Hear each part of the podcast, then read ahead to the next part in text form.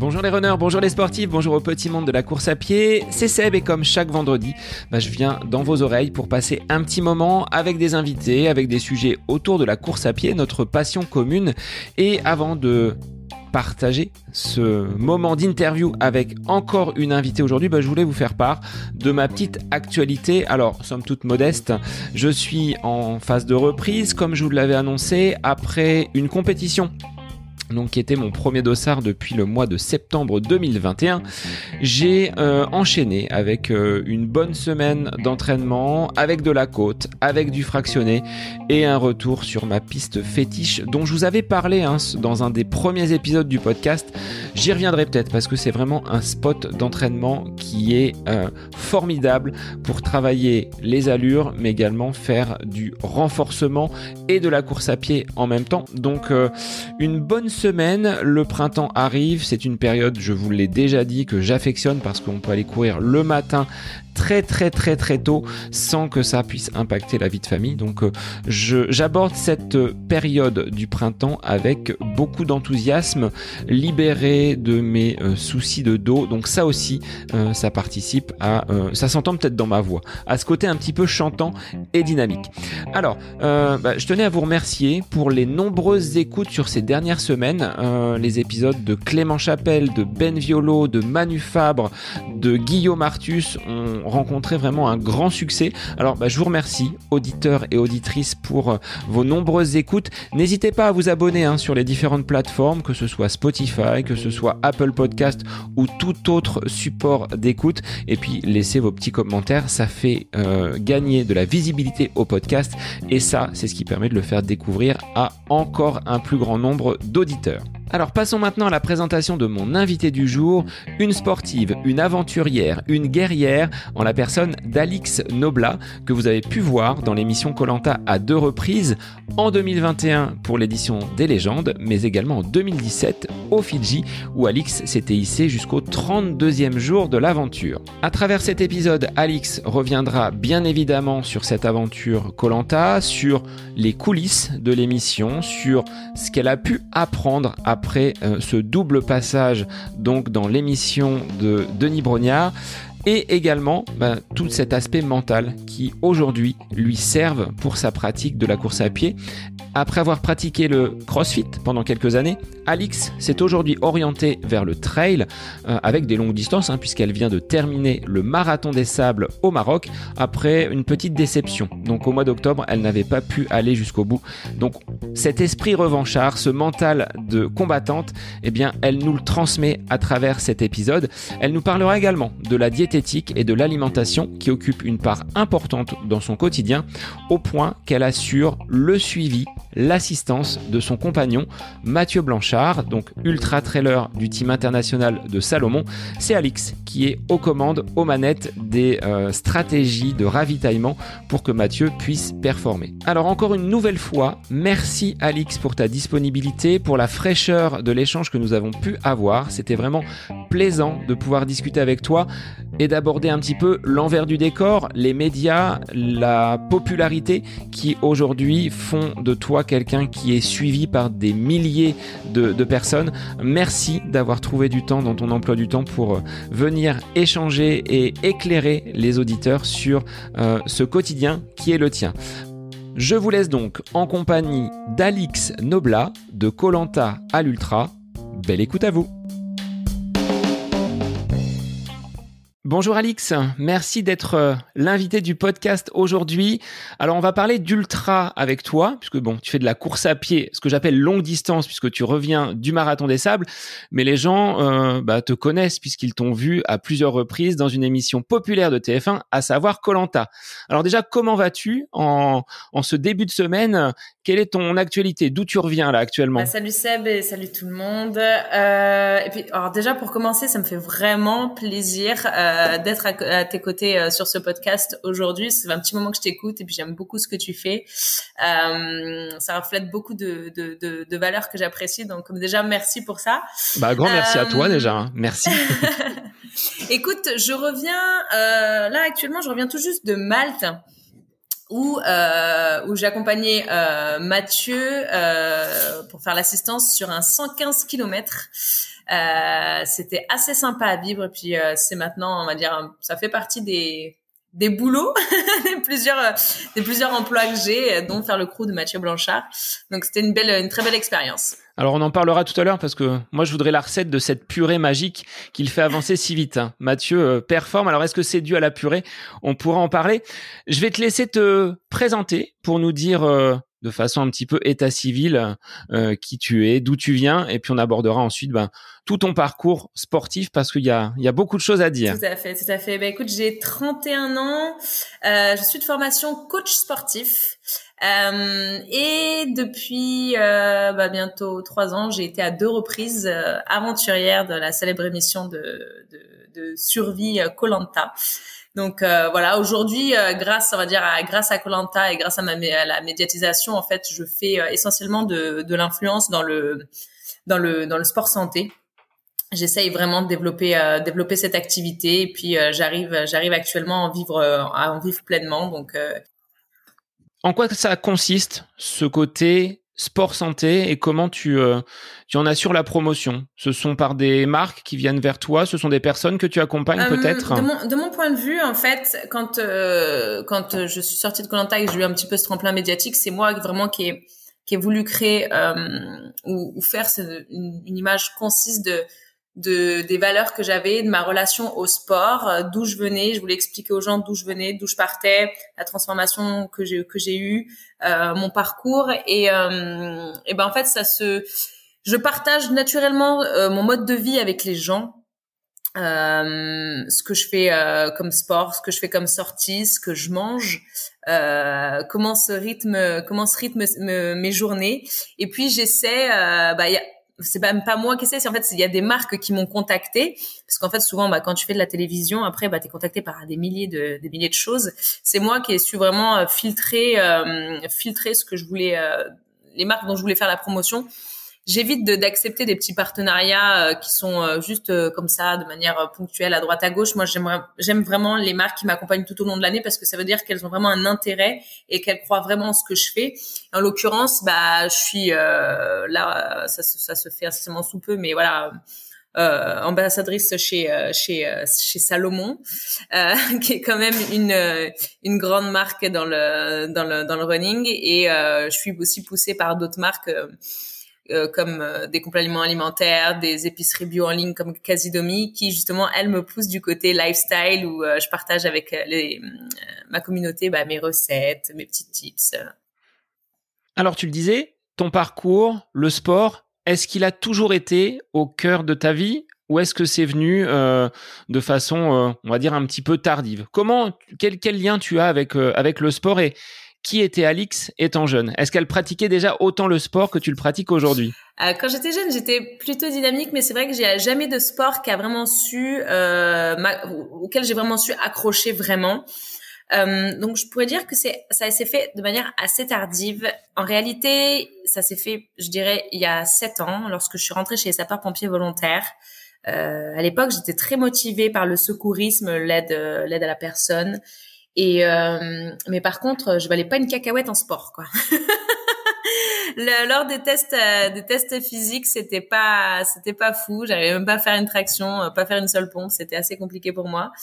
J'ai été prise parce que j'étais prise dans une petite caserne de village et que j'étais très motivée, mais ils m'ont mis un petit un peu, on va dire il y en a un qui m'a mis un petit coup de pied aux fesses plus que les autres et qui m'a dit non mais ça peut pas tu peux pas rester comme ça il va falloir que tu te bouges un peu. Et puis en plus voilà les filles on était très montrées du, doigt euh, il y a quelques années encore en, caserne. Et euh, j'ai dit bah ok. Puis j'ai pris le taureau par les cornes et puis euh, j'ai commencé à, changer mon alimentation parce que moi j'étais voilà une, une, assez une grande fêtarde on va dire. Et puis mon alimentation tournait autour de euh, pâte, euh, patate, steak haché et je mangeais vraiment rien d'autre. Hein. C'est, ça a été un long combat pour mes parents. Et puis, euh, puis non, j'ai su en fait euh, petit à petit euh, changer des petites choses. Donc j'ai commencé à, à, faire du sport progressivement. J'ai commencé par du, du cardio training, un peu de musculation. Puis là, j'ai découvert le CrossFit. J'ai commencé à m'y mettre progressivement. Puis euh, en CrossFit, bah voilà, ça parle de tout. Puis ça parle de la base et ça parle aussi de l'alimentation. Donc j'ai commencé à changer mon alimentation petit à petit. Mais ça s'est fait vraiment, je dirais, en, en quatre ans. Ma, ma, transformation où mon corps vraiment s'est stabilisé dans une vraiment une bonne hygiène de, vie, ça a mis euh, ça a mis quatre ans. Mais voilà, je reviens vraiment de loin quoi. C'est euh, j'avais vraiment pas le physique euh, et le, le, fitness que j'ai que j'ai aujourd'hui. Et puis je pense que maintenant, ça fait partie partie entière. Enfin, je veux dire, je, je, en fait, je calcule même pas maintenant. Avant, donc pendant ce, ce créneau de quatre ans, c'est que voilà, j'essaie de me forcer à faire les choses. Puis le fait d'avoir insisté, maintenant, ça se fait totalement naturellement. Il y a encore beaucoup de personnes qui me disent mais comment tu fais pour faire ça? Est-ce que tu penses à calculer? Est-ce que tu est-ce que c'est pénible de faire du sport? Non, au début ça a été compliqué, mais aujourd'hui c'est devenu ça fait partie de ma routine. Donc euh, c'est rentré en moi. je le fais naturellement. Et donc à partir de cet attrait pour le CrossFit, tu as eu envie d'en faire ton métier? Tu étais coach sportive avant de connaître cette médiatisation et d'être euh, donc sous le, feu des projecteurs sur euh, sur Colanta. Comment comment tu es venu à passer justement un, un diplôme dans ce dans ces métiers de la forme? En fait, de base, donc j'avais une euh, un, un, BTS management. Euh, je, bossais en, en, restauration. Je, voilà, je gérais des, des, équipes euh, pour des pour des grands groupes de, de restauration euh, euh, rapide. Et et en fait, j'étais vraiment prise par le CrossFit en même temps par les pompiers. Et je voyais qu'il y avait des choses similaires qui me qui me plaisaient, l'accompagnement, le bah, mon l'amour pour le sport. Vraiment avec le CrossFit, ça s'est vraiment révélé. Et puis en fait, euh, c'est avéré que je travaillais énormément pour cette chaîne. Euh, c'est une, une, grande chaîne de boulangerie d'ailleurs. Euh, je travaillais énormément, genre 50 heures semaine. J'étais payée trois trois cacahuètes. Puis en fait, un jour, j'ai pendant une séance de CrossFit, je me suis tellement lâchée, lâchée, lâchée que j'ai fait un j'ai fait un burn-out. Et euh, du coup, je me suis dit, ok, je veux à partir de ce jour-là, je dis ça, ça ne, ça ne doit plus du tout jamais arriver. Je veux me lever le matin et faire un métier que j'aime. Et puis, euh, bah, je suis retournée voir mes parents en disant, bah, ok, je vais retourner faire des études et je vais passer mon diplôme de coach sportif. Puis en fait, mes parents m'ont toujours soutenu. Euh, ils m'ont dit, bah, feu, si c'est un truc qui te, on voit que ça te passionne, fais-le. Donc ça a pris euh, un an et demi. Et puis, et puis j'ai passé, j'ai passé mon diplôme. Donc j'étais coach sportif en même temps que les pompiers volontaires. J'ai totalement mis de côté la restauration. Puis ça m'a fait, ça m'a fait le, plus grand bien. Et donc avec cette préparation physique, ce corps transformé en, quelques années, tu as envie d'aller euh, défier tes limites sur Colanta. Euh, Comment tu as postulé Est-ce que c'est toi qui l'as fait? Est-ce que quelqu'un l'a fait à ta place? Comment tu as été amené à vouloir aller euh, te confronter à, tes limites peut-être sur sur ces îles lointaines?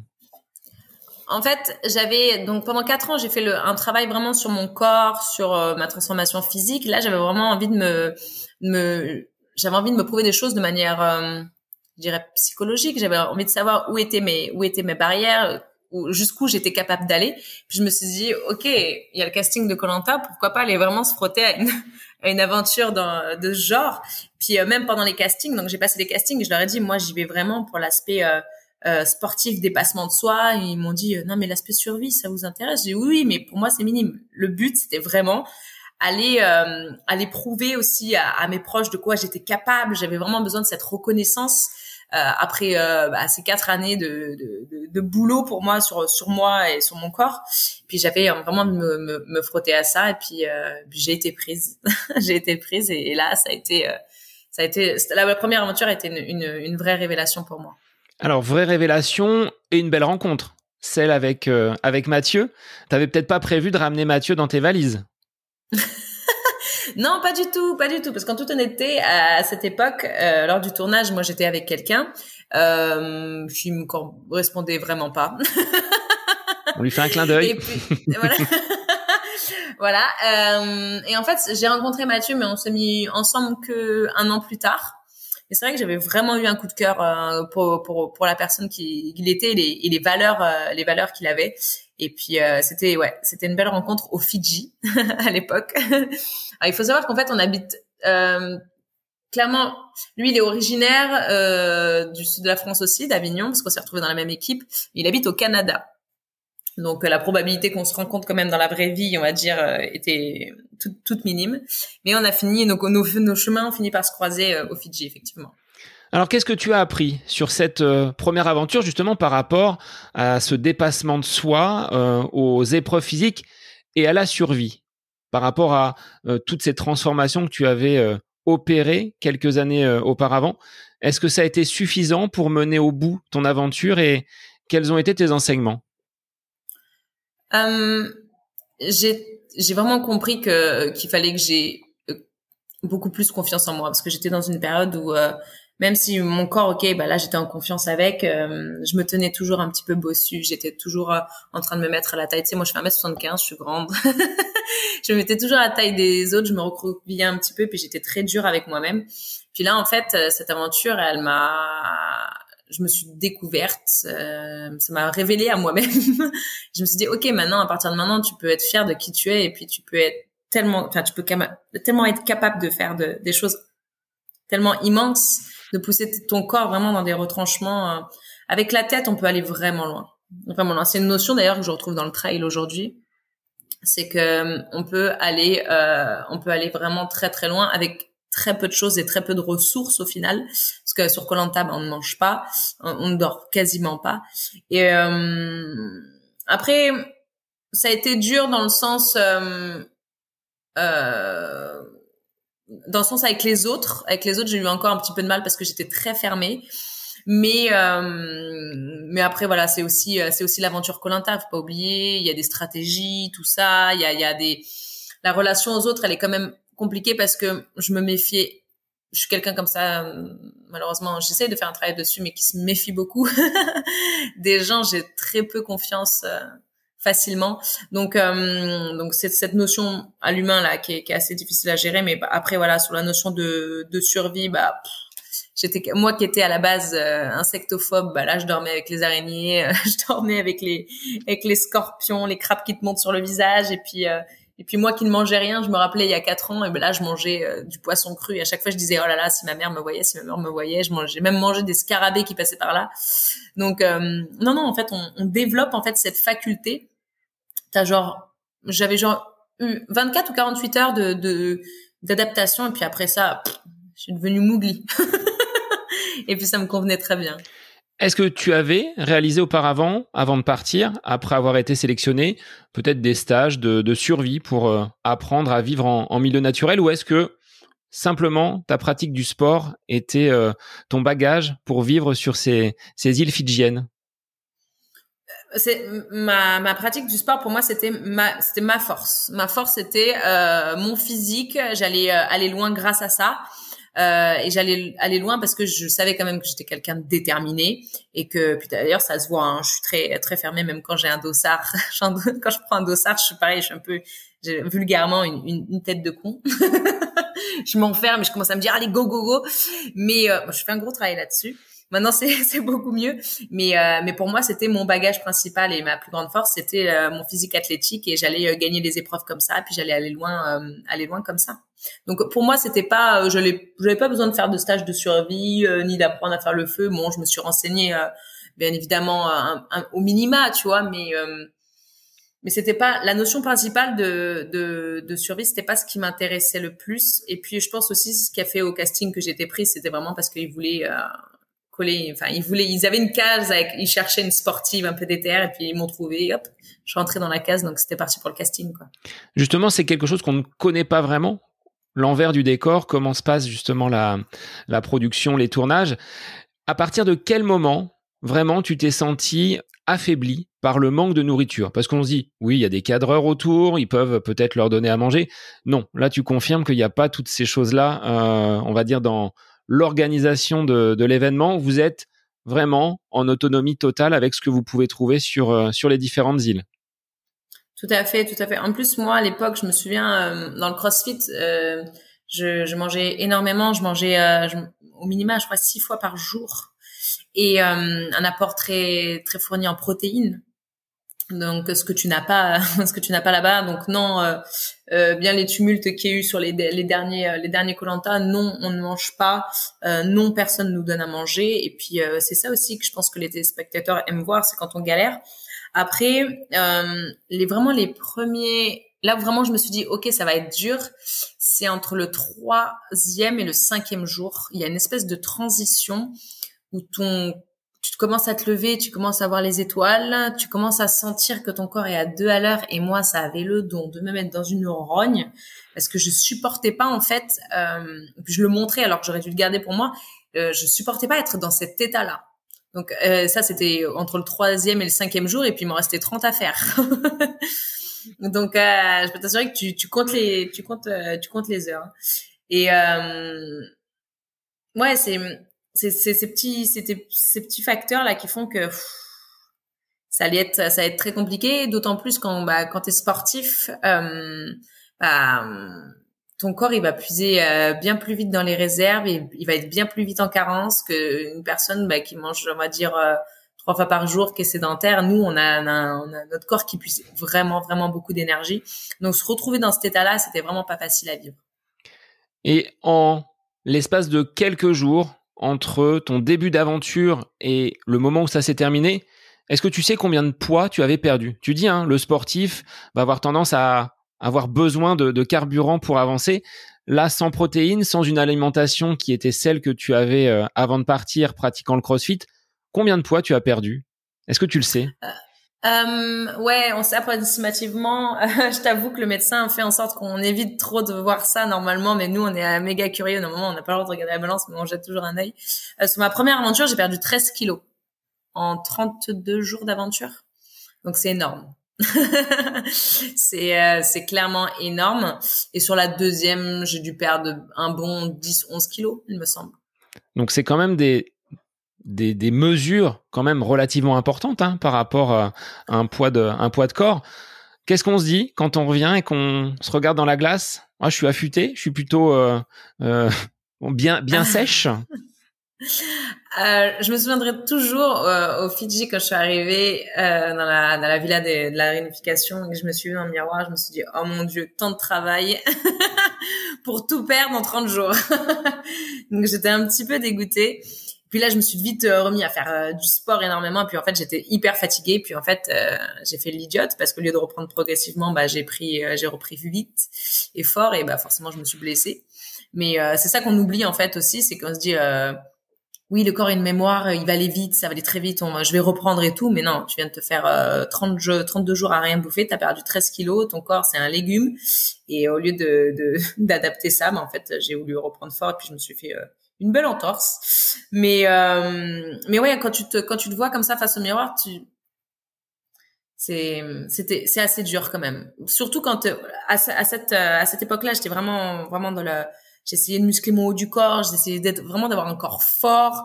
Euh, j'avais un corps assez volumineux, j'avais les trapèzes qui touchaient les oreilles, mais j'étais euh, dans une toute optique que je le suis euh, que je suis maintenant. À contrario, sur la deuxième aventure, entre temps, j'ai changé de discipline. Je suis passée du crossfit au trail, on en parlera. Euh, sur la deuxième aventure, quand je me suis vue dans le miroir, je me suis dit, oh ouais, je veux courir plus vite comme ça. Je suis affûtée, là, je vais pouvoir courir vite. Voilà, je suis affûtée, je vais pouvoir courir encore plus vite. Et puis, euh, puis en fait, non, hein, c'est ton corps, est, il est peut-être euh, tout mince, mais il est tout affaibli aussi. Il faut pas l'oublier ça.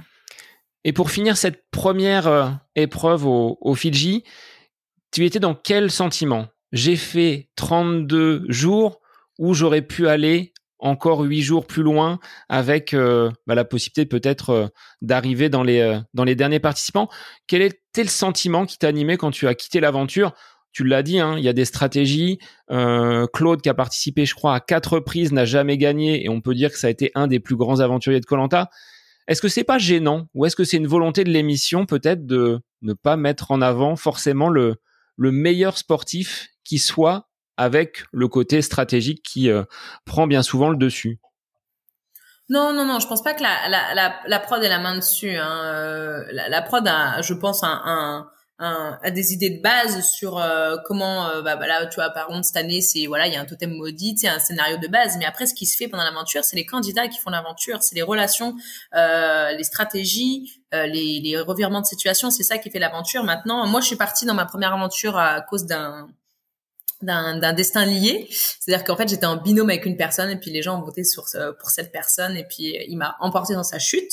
Donc oui, j'avais un petit peu de j'avais un petit peu des pas des regrets, mais j'avais un peu les boules, quoi, de pas être partie de mon de mon plein gré en quelque sorte. Mais je pense pas qu'on parle vraiment de son plein gré dans dans Colanta, par contre on va sur les poteaux. Mais euh, mais j'avais cette cette envie de revanche. Je me dis ça peut pas se finir comme ça. Après après tout, j'étais quand même hyper fière de mon aventure parce que j'avais vraiment tout donné. Donc euh, je, je, savais que si j'allais si je, si je revenais, je savais ce qu'il fallait que je modifie mais à côté de ça, j'étais quand même hyper fière de l'aventure que j'ai faite. Qu'est-ce que tu regardes, entre guillemets, comme meilleur souvenir de cette euh, première euh, participation à Colanta Quel serait le meilleur souvenir, que celui que tu places vraiment au-dessus de tout?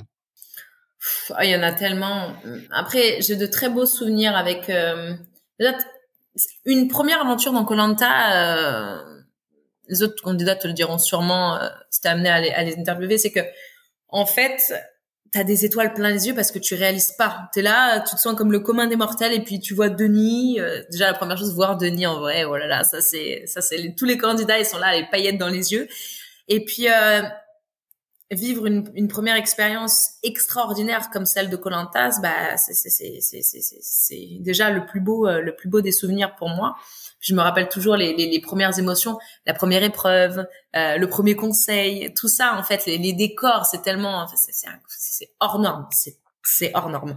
Après, une, euh, bah, forcément un de mes plus beaux souvenirs, ça restera ma victoire en ma victoire en individuel, euh, ma première victoire en individuel sur les euh, sur les sur les les pilori ou pilotis, je sais plus comment ils s'appellent ça, mais où j'ai où j'ai fait justement où je suis devenue chef d'équipe euh, ça, ça a été une très belle victoire parce que ça a été une épreuve vraiment sur laquelle je me suis transcendée. Vraiment, j'ai eu très très mal, vraiment très très mal. Ça a été très brutal pour moi, mais à côté de ça, j'ai vécu euh, une aventure, euh, une aventure formidable. Alors, qui était finalement Alix une fois ressorti de cette aventure Colanta? Qu'est-ce qui avait changé entre celle qui est entrée quelques jours auparavant et celle qui en est ressortie? Sur un plan mental, hein, tu l'as dit, tu as beaucoup avancé, progressé. T'avais plus peur des insectes également? Ouais. Euh, quand je suis sortie de Colanta, je me suis dit, ok, en fait, dans la vie, ça fait beaucoup le relativiser une première aventure sur euh, bah, sur sur la vie, sur notre mode de vie en général. Tu sais, tu le frigo, t'as de la nourriture, t'allumes le robinet, t'as de l'eau. Là-bas, ce n'est pas le cas. Et puis en fait, nous, on vit des choses que il y a des populations encore actuellement, ils sont en train de vivre. C'est ça aussi moi que je me disais. Donc euh, il faut, on peut se contenter vraiment du minimum et, des choses simples. Donc quand je suis revenue, j'étais, j'avais vraiment une relation à la vie beaucoup plus, beaucoup plus simple, tu vois. Euh, ce métro boulot dodo, euh, faut gagner de l'argent, tout ça. Ben, j'ai réussi un petit peu à m'en détacher. Donc je voyais les choses et puis la vie était beaucoup plus douce du coup. Euh, et puis j'avais, euh, j'ai gagné en confiance en moi, mais quelque chose de dingue, sans sans devenir quelqu'un de, de prétentieux et égocentrique, mais euh, sais, dans le juste milieu, quoi. En fait, j'avais juste besoin d'être fière de la femme que je suis. Puis je suis rentrée, et puis je me regardais dans le miroir, je me disais, ah, t'es belle aujourd'hui. je me flattais, et puis euh, non, voilà, c'est des petites choses simples en fait, mais qui te changent tellement la vie. Qui te changent tellement la vie de de de, de pas t'en vouloir, de de pas être dur avec toi-même comme ça tous les jours. Mais c'était c'était l'enfer, quoi. Puis mon, mon corps aussi l'a beaucoup ressenti après Colanta. Avant Colanta déjà, j'avais beaucoup de douleurs. J'étais pas capable d'enlever mes d'enlever mes vêtements, de me changer sans avoir des douleurs partout musculaires. Et puis après ça, ma relation au sport euh, et la santé, ça a changé. Et aujourd'hui, bah, full bien dans mon corps, plus, plus blessé, je touche du bois. j'ai beaucoup grandi. Et la médiatisation dans tout ça, ça te tombe dessus? Comment tu la gères? Est-ce que vous êtes accompagné justement pour gérer, euh, tu le disais hein, en préambule, toutes ces sollicitations, toutes ces euh, euh, marques peut-être qui viennent à toi pour peut-être de, la promotion, des campagnes publicitaires. Comment tu gères? Est-ce que c'est si facile que ça tous les jours d'avoir moult sollicitations? Euh, bah moi, il faut savoir que euh, la médiatisation de Colanta a eu lieu à une semaine d'intervalle avec le décès de ma petite sœur, qui est bah, qui, a, qui, a, mis fin à ses jours, donc qui est décédée brutalement. Euh, elle allait avoir 27 ans et ça a été quelque chose vraiment déjà de très difficile à gérer pour moi, de gérer un deuil, de soutenir une famille et en plus de ça, d'être euh, sous les feux des projecteurs avec euh, des gros titres euh, pour attirer les clics euh, sur ma vie privée, sur sur tout ça. Donc très difficile à gérer. Oui, on est accompagné. Oui, on est accompagné. On a des, on a de bah, la production, des psychologues. On, peut avoir, on peut avoir de l'aide. Donc ils sont, ils sont vraiment là pour nous. Et puis, euh, puis au final, en fait, j'ai su vraiment garder la tête sur les épaules. Et euh, bah, je, suis, je suis restée imperturbable. Et euh, j'ai gardé mon, j'ai gardé ma, mon droit. Dans je suis restée dans le droit chemin. Et puis j'ai su utiliser, faire abstraction de bah, des, des, commentaires des haters, j'ai su faire abstraction des des, des, des, des titres à clics, j'ai et j'ai vraiment réussi bah, à rester neutre et puis avancer euh, tout simplement comme ça. Mais c'est assez, euh, c'est très dur à faire. Moi encore, ça allait. Euh, moi, je sais qu'aujourd'hui, il y en a qui reçoivent euh, des tonnes, enfin, qui ont reçu, pardon, de, de, de, de nombreuses menaces de mort, des, des choses comme ça. Donc, les gens derrière leur écran, ça peut, euh, leur acharnement peut aller, peut aller vraiment très très loin.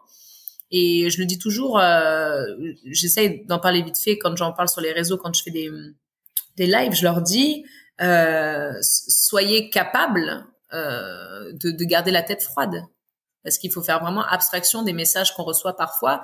Après, c'est 99% d'amour et 1% de gens haineux, mais les, gens haineux peuvent tellement aller loin derrière leurs propos, puis en fait, au final, quand tu cherches, tu t'aperçois que ce sont des gamins, euh, des gens euh, qui ont vraiment une vie euh, nulle, euh, et puis qui s'ennuient terriblement, puis qui ont que ça à faire en fait d'aller s'acharner sur euh, sur sur des gens qui vivent leurs rêves eux, et puis qui vivent pleinement leur vie, quoi.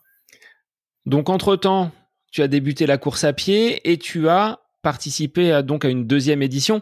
Euh, est-ce que là, la course à pied t'a aidé pour euh, la deuxième aventure? On va en parler brièvement avant de basculer vers euh, aussi le, sujet de, de l'épisode, à savoir ton marathon des sables et puis le, trail. Mais cette édition des légendes, pourquoi ils sont venus te, rechercher? C'était une volonté de ta part déjà? En fait, sur l'édition des légendes, on, on était à peu près genre environ 350 candidats à avoir fait Colanta en 20 ans, je crois, un truc comme ça, entre 350 voire un peu plus, je me souviens plus. Et hum, bah quand euh, la rumeur a tourné entre nous de il y a un casting, il y a un casting, il y a un casting pour les 20 ans de Colanta, bah on, était tous aux aguets pour savoir si on allait, être appelés. Donc c'est pas nous qui contactons la production, c'est la production qui nous contacte. Et puis c'est les casteurs qui nous contactent en, en, nous appelant en nous disant OK, est-ce que tu seras capable Est-ce que tu serais ok pour repartir sur une seconde aventure et, euh, et moi j'ai dit, j'ai même pas laissé euh, le temps de finir que c'était oui pour moi. J'avais besoin de prendre cette revanche et puis euh, voilà quand il m'a demandé pourquoi pourquoi tu veux repartir, je lui ai expliqué, c'était dans ma tête, c'était concis. Il m'a dit bah ok c'est clair et précis. Et, on tient au courant. et puis au final, bah, j'ai repassé des castings, j'ai revu des gens, et puis euh, c'est toute une trame. Hein, c'est pas, ça s'est pas fait comme ça on était, on a été euh, quand même beaucoup à être appelés. Puis au final, on a été 20 euh, à être sélectionnés. Et puis j'ai eu l'honneur, hein, le privilège de, de refaire une, une, seconde aventure à Tahiti cette fois-ci. Mais à l'époque, euh, à l'époque, je faisais, je m'étais mise un petit peu à la course à pied, mais pas des masses euh, parce que j'avais un peu du mal à gérer ma période de deuil. Et euh, mais ça s'est fait, ça vraiment progressivement. Et puis au moment où je, vraiment je voulais me mettre à la course à pied, en fait, je suis repartie en avril 2000 bah, de l'année dernière on est en quelle année? 2022. euh, non, 2022, pardon. Donc euh, en avril 2021, ouais, je suis partie, euh, je suis partie euh, à Tahiti. Alors Tahiti, tu as préféré au Fidji sur un plan euh, aventure? Quels, quels ont été finalement tes enseignements sur cette deuxième participation? Est-ce que la première édition reste quand même celle où tu as pris le, le plus de plaisir? Ouais, clairement ma première édition c'était celle où j'ai plus le pris le plus de plaisir parce que dans une dans cette seconde édition c'était difficile pour moi de ça a été difficile pour moi de m'intégrer parce qu'en fait on était heureusement j'avais euh, j'avais avec moi Alexandra euh, qui était qui faisait partie de ma saison mais sinon les, les autres c'est vrai se, se connaissaient un petit peu déjà et puis euh, moi j'étais loin un petit peu de cette de cette sphère d'anciens aventuriers. Donc j'ai eu du mal à je, trouvais que j'avais un petit peu de mal à, à, un peu à, à m'intégrer à, avec tout ce monde, mais euh, Mais en dehors de ça, j'ai vécu une très très belle aventure aussi. Euh, c'était vraiment un très beau combat vraiment un très beau combat. Puis ça m'a révélé aussi mon aspect stratégique, alors que je n'étais pas du tout stratège. Bah, malheureusement, j'ai dû me me transcender pour aller le plus loin possible, hein, parce que c'est Colanta. Enfin, il n'en restera qu'un. Euh, donc malheureusement, il faut faire, euh, il faut jouer toutes les cartes qu'on a en main quand on est un bon compétiteur, je pense. euh, accepter de gagner, accepter de perdre. Euh, mais non, ma première aventure, c'était la plus féerique, clairement. Et donc c'est après Tahiti que tu as découvert la course à pied et le trail, on va dire, un petit peu plus longue distance. C'est ça. En fait, euh, à ma sortie de, à ma sortie de, de Colanta, vu que j'ai passé la réunification, on, reste un petit peu euh, plus longtemps, pour le, conseil du jury final. Et puis, euh, à ma sortie, à la, fin du tournage de Colanta, en fait, à la sortie, euh, qui est-ce qui m'attendait euh, à, à Bah, c'était Mathieu. Euh, c'est à Papette, ouais, je sais plus où est-ce qu'il venu me chercher, mais il y avait Mathieu qui faisait la, qui faisait la, la Xterra de, de Tahiti le trail de, de 44 euh, kilomètres. Euh, puis m'accueillir là, donc c'est une grosse surprise pour moi. Puis j'ai commencé à j'ai commencé à courir euh, là-bas. J'ai commencé à courir sur le Moaputa, donc euh, dans ce dans ces milieux très humides, puis tellement riches, tellement riches. Et puis là, j'ai commencé un petit peu, ouais, à me mettre à, courir de plus en plus longtemps sur des, je dirais pas plus de, je courais pas plus de de 20 20 30 bornes quoi mais c'est là-bas que tout a commencé. Et puis c'est là-bas qu'on va fêter, euh, qu'on va, fêter mes un an de course à pied justement sur euh, sur la Xterra de Tahiti. Alors est-ce que tes aventures justement de, survie et euh, euh sportives de l'extrême sur Colanta t'aident aujourd'hui dans ta pratique du trail, sur la gestion de l'alimentation, sur le fait d'aller puiser peut-être dans des réserves. Est-ce que ces aventures sont vraiment là pour bonifier ta pratique en course à pied? Alors oui, sur le point de vue, sur le point de vue mental, clairement, pas sur le point de vue alimentation. Sur le point de vue alimentation, je connais mon corps par cœur parce que j'ai appris à le connaître. J'ai pris le temps euh, les cet hiver, euh, voire avant, à faire des tests sur mon corps et donc je sais exactement ce qu'il me faut.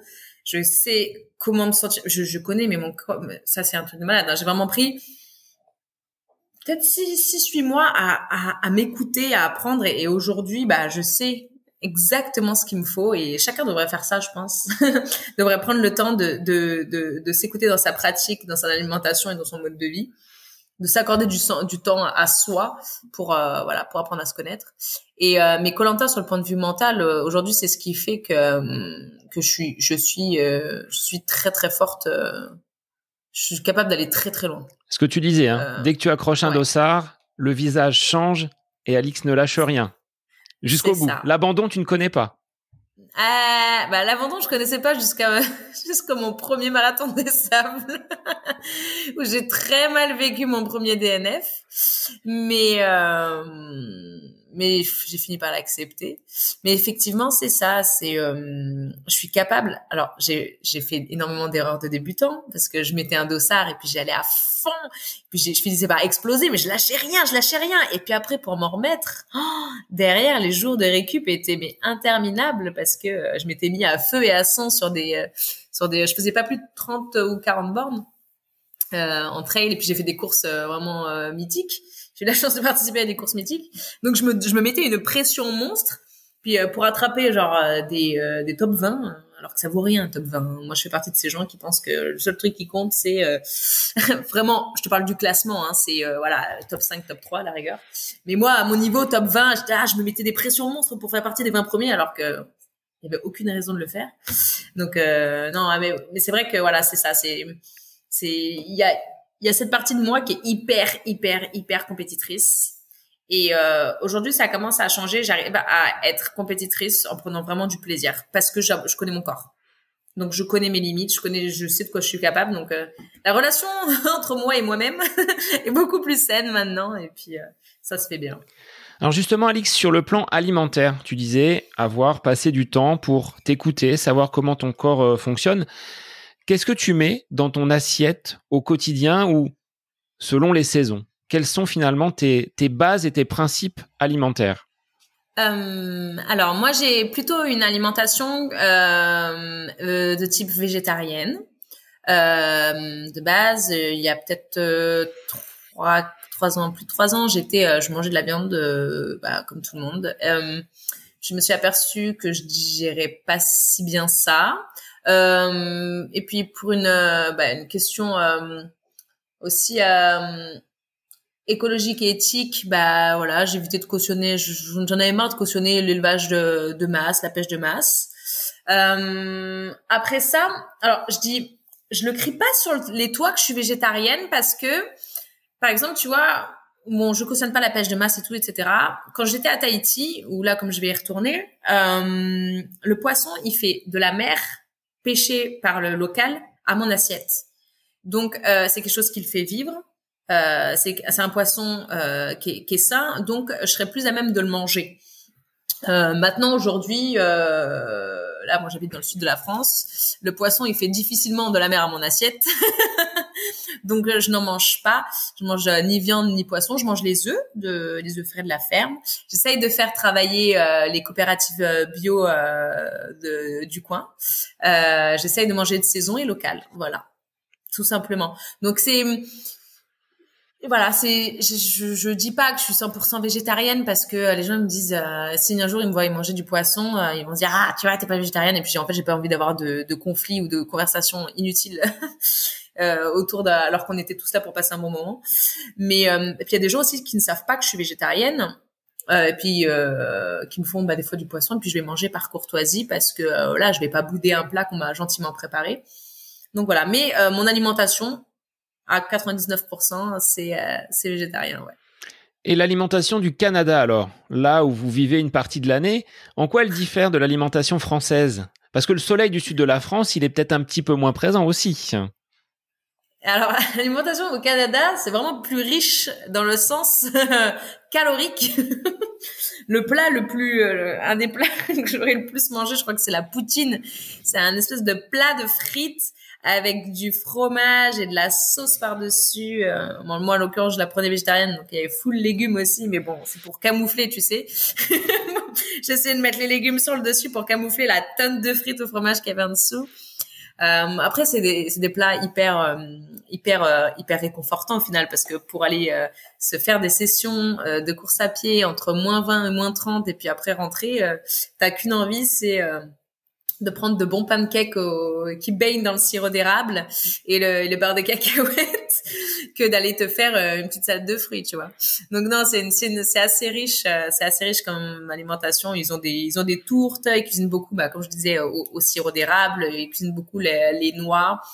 Euh, le chou aussi et euh, puis voilà les full euh, full glucides full carbs à fond à fond à fond donc là, vous avez stocké pendant l'hiver et tu reviens tout juste d'un marathon des sables. Donc la transition entre l'hiver canadien et euh, le, soleil dans le désert du Maroc, ça n'a pas été trop compliqué? Comment tu t'es préparé justement pour euh, ce marathon des sables?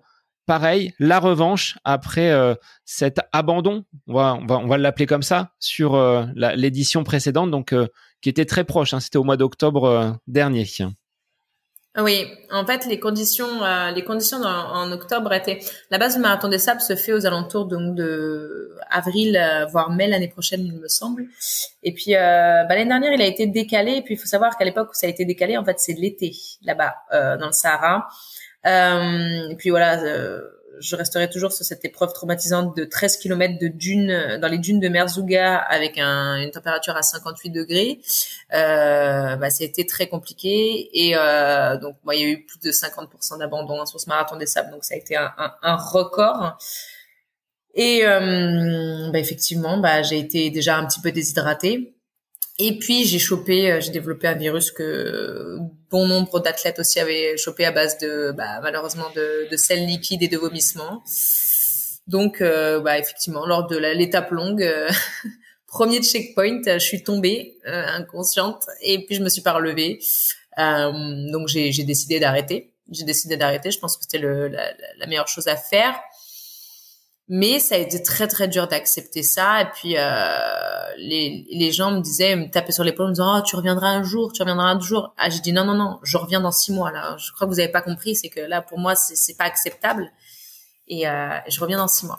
Et puis c'est une période aussi en même temps où euh, j'en parle de plus en plus maintenant là, j'essaie de, de cadrer ça quand j'en parle, c'est que quand tu sors de Colanta, donc mon aventure, je suis sortie, j'étais en, c'était en juin, euh, donc j'avais perdu énormément de poids et puis j'ai essayé de lutter pour éviter de reprendre trop vite le poids euh, que j'avais pris. Donc j'étais sur bon nombre de courses, etc.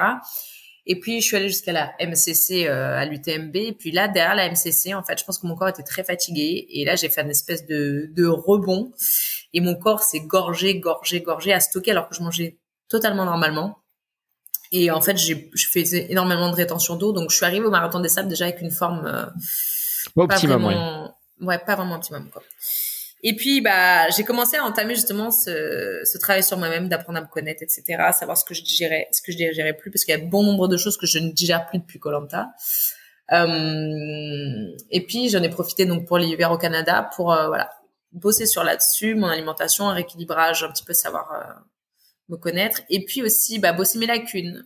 Euh, je sors du CrossFit où de base moi je faisais pas énormément de courses à pied. Je suis vraiment pas bonne sur le, le plat. Ma biomécanique elle est vraiment pas bonne sur le plat. Et puis euh, en terrain instable elle est vraiment pas bonne non plus. Donc quoi de mieux que de courir sur le courir dans la neige sur le plat et de faire euh, voilà une j'avais une bonne courbe de progression, des petits footings que j'augmentais de plus en plus. Et puis c'est pas tant la pas tant le froid le me faisait pas pas pas tant peur en fait parce que du moment où tu apprends à, à bien te couvrir te couvrir de manière stratégique. Hein. Il faut pas trop se couvrir parce que si tu transpires, l'eau étant plus conducteur, t'attrapes froid direct. Donc c'est c'est la, la, méthode de l'oignon, sais, plusieurs couches que tu ouvres, que tu c'est toute une, une, méthode. Et voilà, mon, mon axe principal c'était euh, faire de la distance sur le plat dans la neige pour, euh, pour pouvoir optimiser, euh, pour, pour, pour, pouvoir pardon préparer mon corps à, à, ce marathon des sables et puis euh, puis non, ça s'est bien fait. La transition euh, froid-chaud, au final, je l'ai pas, je l'ai pas énormément ressenti. J'ai fait une transition d'une semaine dans le sud de la France entre le Canada et le Maroc. Et euh, non, c'est pas tant. J'ai eu énormément de retours à ce sujet-là, et puis c'est pas tant. J'ai pas. C'est vrai que j'ai fait moins 30 plus 30 quand même. Une grosse amplitude thermique. Voilà, mais au final non, ça ne m'a pas, ça ne m'a pas plus dérangé que ça, quoi. Alors, qu'est-ce qu'on emmène? Parce que le marathon des sables, qui est réputée comme une des courses les plus dures au monde, a pour euh, spécificité que vous emportez avec vous votre alimentation pour la semaine. Alors, euh, qu'est-ce que tu avais mis dans ton sac pour euh, justement te réconforter sous la tente une fois les épreuves et les journées terminées? Parce que là aussi, il y a une amplitude thermique entre la chaleur du jour et les températures assez rigoureuses la nuit.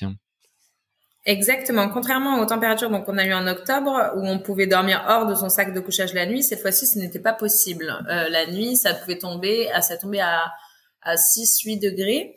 Puis le jour, bah ça peut euh, ça peut euh, monter jusqu'à 30 degrés. maintenant, moi déjà pour un gain de un gain de place, un, un truc que bah, grâce à Colanta en fait, je, je me je me suffis de peu en fait en, en nourriture, donc je suis partie volontairement en déficit calorique sachant que tu dois quand même avoir 2000 calories minimum par jour. Hein, c'est le, minimum, le minimum euh, au contrôle, au contrôle des sacs que tu dois avoir. Euh, et puis j'ai essayé, aussi d'optimiser au maximum euh, le, le, le, matériel euh, obligatoire, sachant que je vis quand même avec un ingénieur de formation. Euh, on avait des sacs ultra light, ultra ultra ultra réfléchis. Et en alimentation, alors j'ai euh, j'ai ma la marque qui me suit qui s'appelle NAC qui ont euh, qui ont développé justement une boisson que tu peux euh, que, tu peux en fait euh, consommer donc pendant l'effort qui t'apportera donc les, les, calories nécessaires, tes protéines, tes glucides et puis tes électrolytes. Donc en fait pendant l'effort, moi je, je tournais à ces à ces boissons d'hydratation là, des poudres que je mettais dans dans mon eau. Et puis le matin, je consommais une à deux barres à la caféine. Euh, et puis quand je rentrais le soir, j'avais une collation, euh, un petit shaker de protéines, j'avais une petite euh, collation solide qui était une gaufre, et puis le soir j'avais un repas lyophilisé. Voilà. Donc ça tournait. Je t'avoue que j'avais pas beaucoup pris de choses vraiment plaisir à proprement dit, mais par contre je le recommande grandement à ceux qui, qui veulent se lancer dans le marathon de sable parce que au final, euh, je pense que ça m'a quand on me proposait dans l'attente des petits trucs, je disais pas non, dans le sens où des petits crackers salés, ça, le sel me manquait énormément. euh, je disais je disais pas non. Donc je me suis dit ok la prochaine fois que la prochaine fois que j'y retourne euh, je m'autoriserai quand même d'alourdir légèrement le sac et de me, me, me mettre des petits des petits crackers. Voilà. Après euh, non il faut il faut diversifier son alimentation. Euh, quand on n'a jamais fait de de course à étapes comme ça il faut prendre des petits trucs plaisir aussi. C'est hyper important pour la tête Vraiment, vraiment. Et pas non plus partir avec des choses euh, qui vont euh, fondre dans le sac. Il faut, faut y réfléchir un minimum. Ce que je recommande moi, qui peuvent faire plaisir, bah, les M&M's c'est très bon. Par contre, je peux plus me les voir en peinture maintenant. Mais euh, voilà, les, avec la cacahuète à l'intérieur, ça c'est bien, ça fond pas.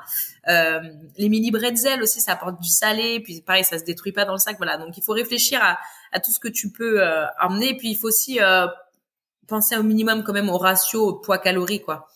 Euh, souvent, bah, je les vois arriver avec euh, des gens avec des, des compotes euh, lyophilisées. Euh, ça leur apporte même pas 100 cal, le machin il est énorme, ça, ça, ça sert à rien quoi. Aujourd'hui, on, on, on, fait des choses qui sont capables de, pour moins de 100 grammes, euh, t'apporter, euh, t'apporter euh, énormément de calories. Donc voilà, optimiser au maximum euh, le ratio poids-cal. Tu avais combien de kilos sur le dos? Alors, c'est dégressif parce qu'au fur et à mesure des étapes, tu t'allèges forcément vu que le sac de, de nourriture se, se, réduit. Mais au départ, quand tu as parcouru donc la, enfin, tu as franchi la ligne de départ, le sac était de combien de kilos? Moi, j'avais un sac vraiment de comme si j'allais courir, euh, jouer ma vie euh, sur le marathon des sables. Donc, j'avais un sac qui était ultra light. Euh, il faisait 5 kilos, sachant que euh, le poids minimum du pour euh, passer euh, les contrôles, le premier contrôle du marathon des sables, c'est 6 kg 5. Donc, bah, ma méthode, c'est qu'en fait, je prenais un gros petit déjeuner, je, je chargeais mon sac avec un gros petit déjeuner euh, pour le pour le premier jour et euh, des choses aussi que que potentiellement je consommerais pour être pour être au poids. Donc voilà, euh, c'est une méthode que tout le monde utilise, hein, donc j'ai pas de pas de souci à, à, le dire.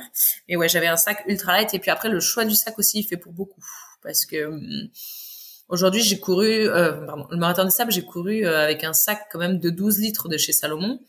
donc c'est un sac ultra light. Voilà. Donc c'est tout et j'ai tout optimisé pour éviter parce que déjà que je suis pas très très bonne sur le plat. Là, j'allais courir sur le plat dans le sable 230 bornes. Euh, je me suis dit si je commence à arriver avec un sac euh, énorme, ça va vraiment pas le faire. Donc c'est ma technique à moi de, de, partir avec un sac vraiment ultra light, quitte à mettre un petit peu euh, bah, de côté son confort. Je suis partie sans matelas. Euh, j'ai pas pris de qu'est-ce que j'ai pas pris? Ouais j'ai pas pris de, de matelas. J'ai un, un, duvet ultra ultra light. Donc j'accepte le soir quand même d'avoir un petit peu plus froid que les autres. Mais euh, en fait c'est ce que je me disais quand dans la dans l'attente quand j'étais avec avec Claude et Sam. C'est que bon, les gars on a fait Colanta. Donc qu'est-ce qu'on s'en fout de dormir par terre maintenant? On n'est plus à cinq jours près quoi. Donc là l'expérience de la survie prenait tout son sens sur euh, cette semaine du, euh, du marathon des sables c'est exactement ça. Puis, tu vois, j'ai pas pris non plus de vêtements de rechange. Tout le monde avait pris des vêtements de rechange, des choses comme ça. Non, moi, je m'en fous de pas me laver pendant une semaine. J'adore. Plus l'aventure, plus on est plus je kiffe. C'est, euh, je pense que c'est l'aspect euh, de Colanta qui a révélé ce côté-là, euh, ce côté-là de chez moi. C'est que j'ai l'impression, j'adore me sentir comme, j'aime bien dire ça, mais j'adore me sentir comme tout poule enfant sauvage, tu vois. Les cheveux dressés sur la tête, une semaine à partir à l'aventure avec les collègues et puis, bonsaï quoi. et donc là, la vie sous la tente, c'est le réconfort du soir. On a passé une bonne journée à parcourir le désert et le soir, on retrouve. Euh, c'est comme une famille finalement. Sous la tente, vous vous retrouvez tous ensemble à partager vos différents repas lyophilisés sans avoir euh, beaucoup de plaisir parfois, mais euh, c'est le l'ambiance l'ambiance de la tente. Je pense que l'ambiance sous la tente, sous la tente au marathon de sable, il fait pour bien 30% de, de, de l'épreuve. Euh, quand tu rentres le soir et que t'es es fatigué, euh, t'aimes bien voir les sourires, t'aimes bien voir des blagues, t'aimes bien déconner. C'est ça y fait ça y fait pour pour pour beaucoup vraiment. Et puis en plus là la tente sur laquelle je suis tombée, parce que nous en fait on était euh, on était en une tente euh, où on faisait du contenu média. Euh, donc en fait, on était plusieurs influenceurs. Puis j'ai rencontré des gens. Euh, à, à, à, vie, on se souviendra de cette tente 99. Quoi. J'ai rencontré euh, une, une, petite nana euh, qui s'appelle Laura Soto, euh, food track sur Instagram. J'ai rencontré j'avais déjà rencontré, mais j'ai pris, j'ai fait vraiment la connaissance de Steven Le Yarrick et Le Yarrick et, euh, et Perrine Fage et euh, bon Claude et Sam, je les connaissais déjà. Et puis euh, j'ai quand même partagé la tente avec la, la, célèbre Laurence Klein. Donc donc voilà, je c'est des c'est des gens qui qui, qui m'ont beaucoup apporté. Sandrine aussi était là et chacun en fait chacun a, a su apporter a su m'apporter quelque chose et j'ai trouvé ça génial en fait. J'ai appris vraiment de chacun chacune des personnes qui avaient dans cette tente. Et puis cette euh, le, ce club des quatre entre Steven Perrine euh, et moi c'était c'était n'importe quoi. On, on, a énormément rigolé et puis ça m'a fait euh, ça m'a fait un bien fou puis c'était aussi pour moi une aventure que je vivais parce que tout le monde pour revenir aussi là-dessus, c'est que souvent tout le monde m'identifie. on est tout le temps ensemble avec Mathieu depuis un, depuis bientôt un an.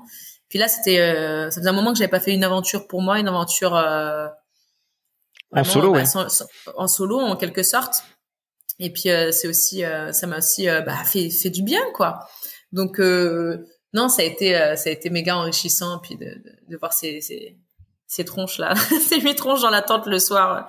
ça a été non, ça a été vraiment épique. Et puis tu le faisais aussi pour une association. Il y avait une cause qui euh, qui t'a porté donc euh, dans ce désert marocain.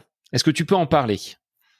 Oui, en fait, euh, c'était peut-être en octobre ou en novembre. Ouais, octobre ou novembre 2021. En fait, je suis allée faire un un, un raid de 100% féminin qui s'appelle Défidèle. Euh, c'est un raid en fait qui euh, bah, qui propose voilà c'est euh, qui propose un comment dire des, des épreuves sportives 100% entre nanas en binôme et puis qui récolte des fonds pour une association qui s'appelle Keep a Breast ouais et qui fait de la prévention pour le cancer du sein prévention sur et qui fait aussi de la, de la comment dire de la du contenu pour la pour l'autopalpation en fait voilà, prévention par l'art et l'autopalpation. Euh, c'est basé sur ça, Keep a Breast. Et puis, c'est pour justement euh, essayer d'en parler au maximum parce que, euh, bah voilà, euh, aujourd'hui, parler d'autopalpation euh, sans montrer, c'est compliqué. Les, les, seins, la nudité chez la femme, c'est hyper tabou. c'est encore un sujet assez tabou de, de, se dire, ok, les, les nanas, palpez-vous. Et en fait, cette, euh, cette association m'a vraiment m'a vraiment touchée. Et puis euh, les personnes qui sont aussi autour de ça euh, bah, c'est des personnes que, que j'aime énormément. Euh, Christelle de de Colanta qui a qui a fait euh, qui a fait l'aventure des légendes avec moi. C'est elle qui m'a mis qui m'a mis qui m'a mis là dedans et puis je leur remercie grandement parce que j'ai énormément appris. J'avais un peu d'appréhension quand je suis allée faire le défi d'elle parce que je me suis dit c'est qu'entre nanas je me suis dit oh pauvre ça va être une horreur. ça va, ça, va chicorer, ça va se crêper de chignon. Et en fait, ça a été, euh, ça a été une aventure euh, formidable. Et puis, euh, pour moi, c'était naturel. En fait, je me suis dit sur ce marathon de sable, je vais essayer un petit peu de, de... alors, c'était pas, il y a eu le marathon de sable, mais il y a aussi le fait de la petite notoriété que j'ai maintenant. Je me suis dit, oh, je veux parler pour ceux qui, qui ont encore une petite voix, tu vois, je veux être la voix d'eux. Et puis, ben, en l'occurrence, sur cet événement, je voulais être la voix de Keep Brest. Donc, j'ai parlé autopalpation, j'ai parlé cancer du sein. Puis, j'ai essayé de, j'ai récolté à peu près aussi 600 euh, euros que, que j'ai reversé euh, à la sauce. Donc voilà, parce que voilà, faut pas oublier non plus que l'argent, ça reste quand même le nerf de la guerre, même si en ce moment c'est assez compliqué. Et puis, euh, puis voilà, faire de la prévention, parler d'autopalpation, euh, euh, parler de l'application gratuite aujourd'hui qui est, qui est disponible pour toutes les femmes et même les hommes qui s'y intéressent. donc voilà, pour moi c'était c'était important de le faire. Et donc ce premier défi en solo, enfin ce marathon des sables, à la fin, quel a été ta ton sentiment, ta ta pensée? Cette fois-ci, pas d'abandon. Ça a été bien géré du début jusqu'à la fin. Qu'est-ce que tu en tires? C'est encore tout frais, hein C'était il y a quelques semaines. C'est ça, c'est encore tout frais. Euh, j'ai su, euh, j'ai su vraiment faire preuve d'humilité sur ce marathon des sables. J'avais vraiment envie de le finir. J'avais envie, vraiment envie de me sentir bien quand je le finis parce qu'il y a une saison qui m'attend. J'ai d'autres objectifs dans l'année qui sont importants pour moi. J'avais pas envie. Déjà, le marathon des sables, même si tu restes dans ta zone de confort, tu en ressors, t'es quand même assez cuit. Donc, euh, j'ai su vraiment gérer je me suis fait plaisir. L'épreuve que j'ai, l'étape que j'ai préférée, c'est l'étape longue, le 86 bornes. Donc, pour te dire à quel point j'ai pris du plaisir ce marathon de sable. J'ai eu le smile du début à la fin, une ambiance de malade. Le fait, j'ai beaucoup appris de ma, mon premier échec, euh, de part aussi le choix de mes chaussures. Donc là, j'avais pas d'ampoule, pas de blessure, quoi. C'était, mais tout, voilà, tous les feux étaient au vert, quoi. Donc, euh, j'avais juste, j'étais juste là pour kiffer, et c'est exactement ce qui s'est passé. Même quand euh, Patrick Bauer m'a mis la médaille, euh, je me suis dit, ah, ok, c'est déjà fini. Tu vois, j'étais pas dans l'état second dans lequel j'étais sur chacune des épreuves parce que je voulais choper le top, euh, je sais plus quoi là, le top cacahuète sur le dernier marathon des sables. Mais euh, non, j'étais vraiment dans, j'étais en osmose avec moi et puis j'ai fait que kiffer quoi. Donc euh, non, j'ai, il faut savoir rester. Je pense que c'est une marathon des sables, tout le monde peut le faire. Aujourd'hui, je pense pas que ce soit la course la plus dure du monde, vraiment, parce que tout le monde peut le faire. Si tu le fais en marchant, tu prends ton temps et que tu restes dans ta zone de confort, tu le fais. tant que les dromadaires derrière ils te ils te ils t'attrapent pas, euh, tu, tu, tout le monde peut le faire. Les barrières horaires sont vraiment très larges. Après voilà, c'est une question d'humilité, de gestion et euh, et puis de faut pas regarder sa montre. Parce que des fois, tu pars pour des étapes de 30 bornes. J'ai fait une étape en marchant pour voir. J'ai mis 7 heures quand même. Donc, il faut pas regarder sa montre. Il faut aller de CP en CP. Et puis, non. Pour moi, c'était, ça c'était un marathon formidable. Vraiment. Et peut-être par rapport à la médiatisation, tu le dis, hein, je suis sur les réseaux, je communique beaucoup. Là, ça te faisait vraiment un sas d'une semaine complètement coupé du monde, avec des personnes avec lesquelles tu as pu échanger, partager, euh, des rencontres qui aujourd'hui te, nourrissent. C'est ça aussi peut-être que tu allais euh, chercher? Alors oui, euh, alors après j'étais pas totalement coupée du monde moi parce que effectivement bah je faisais de, je donnais de la visibilité au marathon des sables sur mes réseaux, mais c'est vrai que juste je postais, je donnais quelques impressions et puis, mais par contre, à côté de ça, je répondais pas aux messages que je recevais, je communiquais pas euh, tant que ça avec mes proches. Je recevais comme tout le monde les messages qu'on reçoit sous l'attente, que les gens écrivent par mail sur le site de Marathon des Sables. Et euh, bah, ça fait du bien. En fait, ça fait du bien de se, de temps en temps. On est, c'est vrai que nous, on est surconnectés parce que c'est notre travail, mais ça fait du bien aussi de temps en temps de se reconnecter avec l'humain, en fait parce que euh, bah, il y a énormément de choses qui se passent sur les réseaux, mais il y a aussi énormément de choses qui se passent dans la vie. Et euh, bah c'est vrai de temps en temps ça fait du bien. Après moi je suis vraiment quand même même si je suis euh, surconnectée de par euh, l'influence, j'aime quand même et je m'impose aujourd'hui de voilà à table t'as pas de téléphone quand on est autour d'une table avec d'autres personnes on, échange. J'adore discuter quand les gens me rencontrent et qu'ils me disent ah Alix de Colanta c'est plus moi qui parle avec eux pour apprendre à les connaître que l'inverse souvent. Parce qu'ils ont plus euh, ils ont plus peur qu'autre chose. Mais voilà moi je, suis vraiment dans le contact euh, le partage euh, et c'est vraiment ce que j'ai su retrouver aussi sur ce marathon des sables.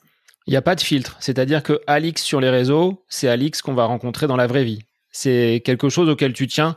T'as pas forcément, enfin, il y a une distance forcément parce que tu ne peux peut-être pas répondre à toutes les sollicitations, mais les gens qui te rencontrent, tu seras la même que celle qui est sur les, sur les réseaux. Ouais, exactement, exactement. Il y a encore énormément de personnes qui ont l'image de d'aller Alix la dure à cuire sur Colanta, mais faut pas oublier que voilà, la compétition c'est autre chose et puis euh, l'émission aussi c'est autre chose. Puis Alix sur les réseaux. Sur les réseaux, je me force pas à faire ce que je je me force à faire. Alors, pardon, euh, j'arrive pas à formuler ma phrase. Euh, on va pas me forcer à faire des choses. Je le fais. Je, je partage les choses de manière très naturelle. Euh, bah des fois ça fait peut-être un peu moins de clics que, que de, des posts qui vont faire un peu moins de, de clics que d'autres mais en fait je m'en fiche parce que je veux pas me retrouver emprisonnée sur euh, un cadre donné où euh, bah aujourd'hui tu dois poster ça aujourd'hui tu dois poster ça il faut que ça ressemble à ça non parce qu'en fait c'est plus moi et puis euh, je veux que tout le monde se reconnaisse dans ce que je fais enfin tout le monde la communauté que, que, que je cible euh, à, à, travers mon voilà mes, mes valeurs, mon sport et mon mode de vie.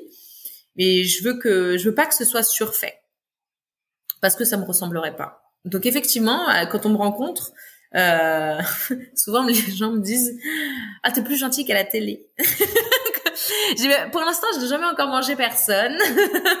ça se passe bien, mais euh, la plupart du temps, ouais, le contact et la, la, rencontre avec les gens se fait de manière très naturelle et puis j'adore ça vraiment j'adore faire des photos avec les gens j'adore parler de, de de, de tout de rien et puis je m'intéresse vraiment à, je m'intéresse à ceux qui me regardent avec des yeux euh, le pire c'est les les pires c'est les enfants enfin les enfants qui sont dans un âge où ils regardent, ils regardent Colanta oh, encore hier à l'aéroport à, à Madère, il y a une petite fille euh, dont le dont le papa faisait faisait le trail. Elle a insisté pour venir me faire un câlin avant de repartir chez elle, mais moi j'ai dit il euh, y a pas de souci, il y a pas de souci. Et puis euh, tu regardes les pépites dans les yeux là, il y a pas plus de tu vois, quand je disais tout à l'heure, je parlais des haters, mais c'est c'est ça, c'est moins d'un pour cent, c'est une miette les haters, c'est à côté de tout l'amour que les gens ils peuvent avoir. Et puis quand ils te rencontrent en vrai là, oh, donc ouais, j'insiste pour être la même sur les réseaux. Et puis hein, dans la vraie vie. et justement, pour revenir sur cette aventure que tu as voulu mener en solo sur le marathon des sables, est-ce que ta relation avec Mathieu, le fait qu'on vous voit beaucoup ensemble et tu étais encore donc euh, son assistance sur euh, ce, trail le, week-end dernier, est-ce que ça t'a pas desservi à un moment donné? Ou des marques t'ont dit, ben non, mais tu es la compagne de Mathieu, on va peut-être pas travailler avec toi parce que euh, il y a une trop grosse proximité entre vous deux?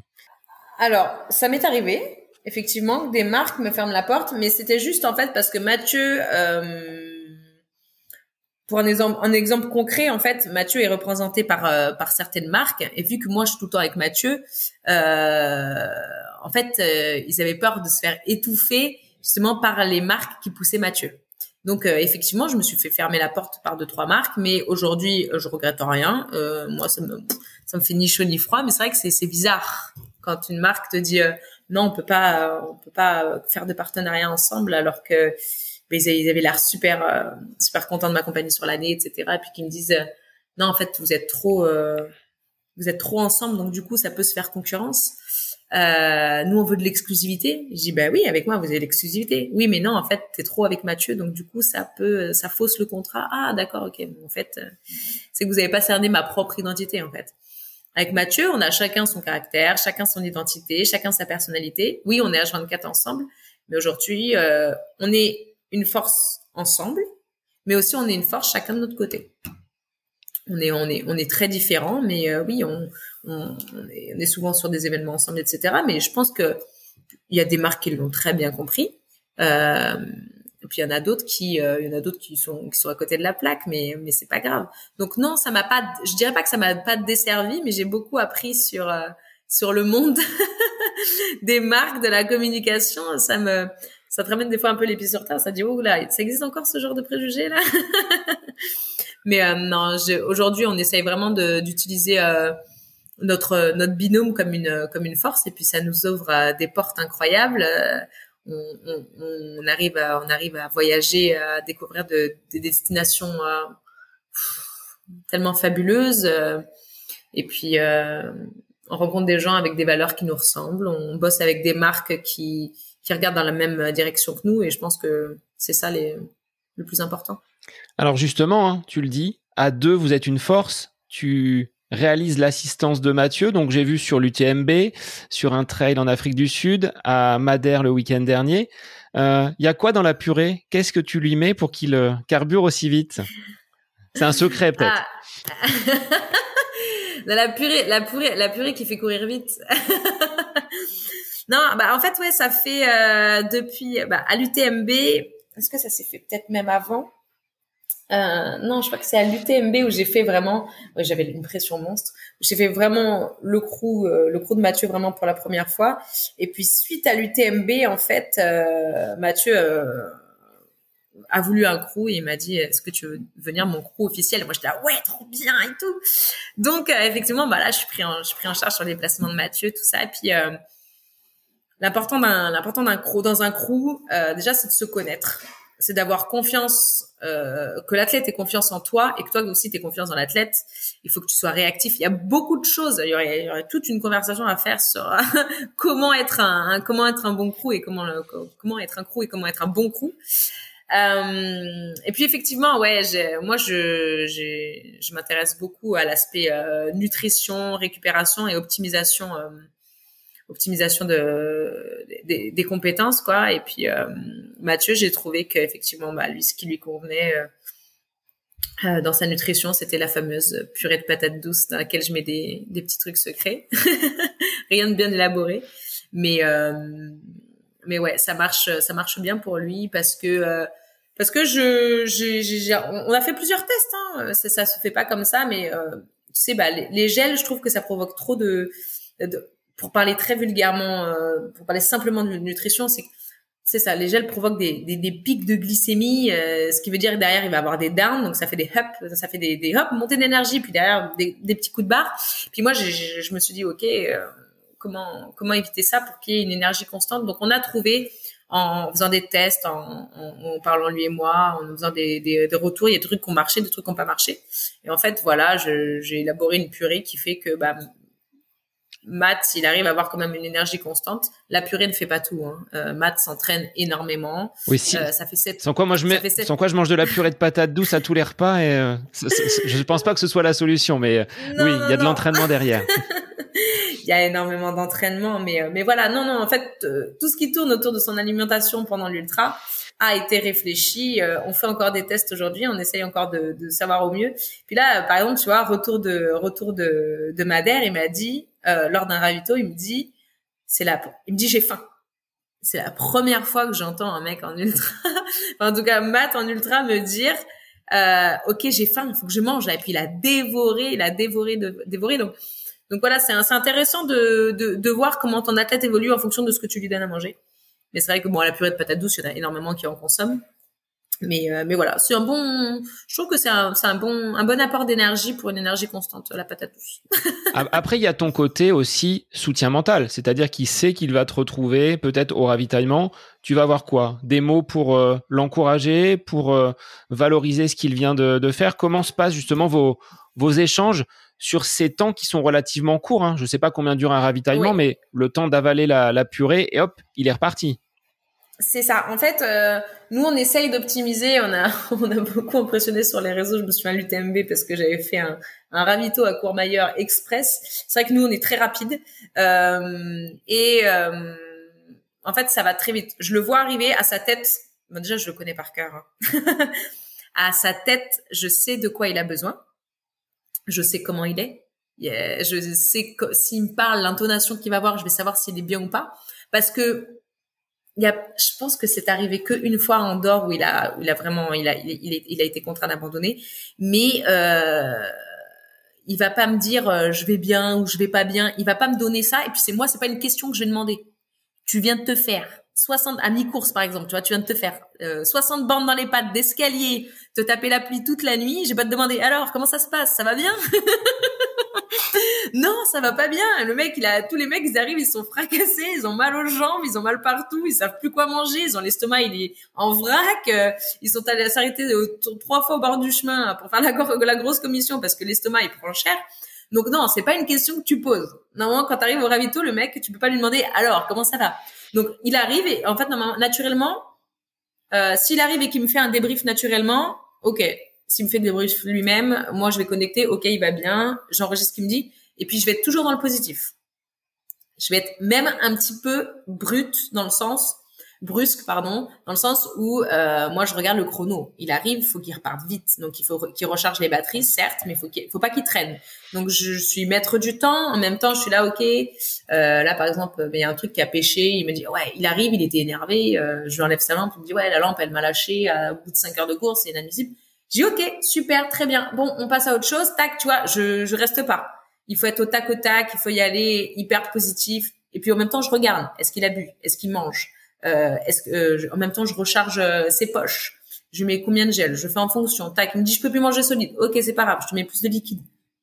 Hyper réactif, hyper dynamique, le smile à fond et puis hop là, tu requins, tu requins et basta, tu repars. Puis même si euh, l'athlète que tu que tu que, à qui tu fais l'assistance et peut paraître un peu dur, euh, il faut pas prendre compte. Parce que des fois, ils peuvent nous répondre un peu sèchement, euh, ils peuvent être un peu durs. C'est ce que j'allais te poser comme question. S'il n'y a pas déjà eu de la friture sur, euh, sur la ligne, on est dans un contexte particulier. Il y a une épreuve longue distance, il faut pas forcément en tenir rigueur. Non, exactement, exactement. Euh, il, il faut pas, il faut pas prendre prendre en compte le moment où, la personne va, te, va être un peu plus dure ou va être un peu plus dur dans son intonation. moi, je m'en fous. Je, c'est c'est pas toi qui es en train de galérer à, à courir euh, et qui a mal à ton corps depuis 10 heures de course, tu vois. Donc non, non, moi je prends vraiment pas en compte. Euh, puis Mathieu est vraiment un athlète. J'arrive à le situer, parce que moi je vois hein, les autres athlètes à côté, je prends le temps de regarder, il y en a qui sont hyper durs avec leur crew. Euh, jusqu'à maintenant, euh, puis Mathieu le sait, c'est que hum, il n'y a jamais eu vraiment d'accrochage. Il y a eu euh, des intonations qui sont plus sèches que les autres, mais c'est normal, c'est normal. Euh, mais j'en prends vraiment pas compte, quoi. Moi, mon but, c'est juste là, le secouer, le requinquer, et puis euh, des fois, je le secoue un peu trop, il me dit ah laisse-moi manger, je vais faire une hypoglycémie. Oui, oui, tu parles, je vais faire une hypoglycémie. Dans ma tête, je suis là à me dire non, non, pas du tout. il faut juste qu'il reparte vite dans 30 secondes, là, et puis je lâche pas, et puis bam, il est reparti, quoi.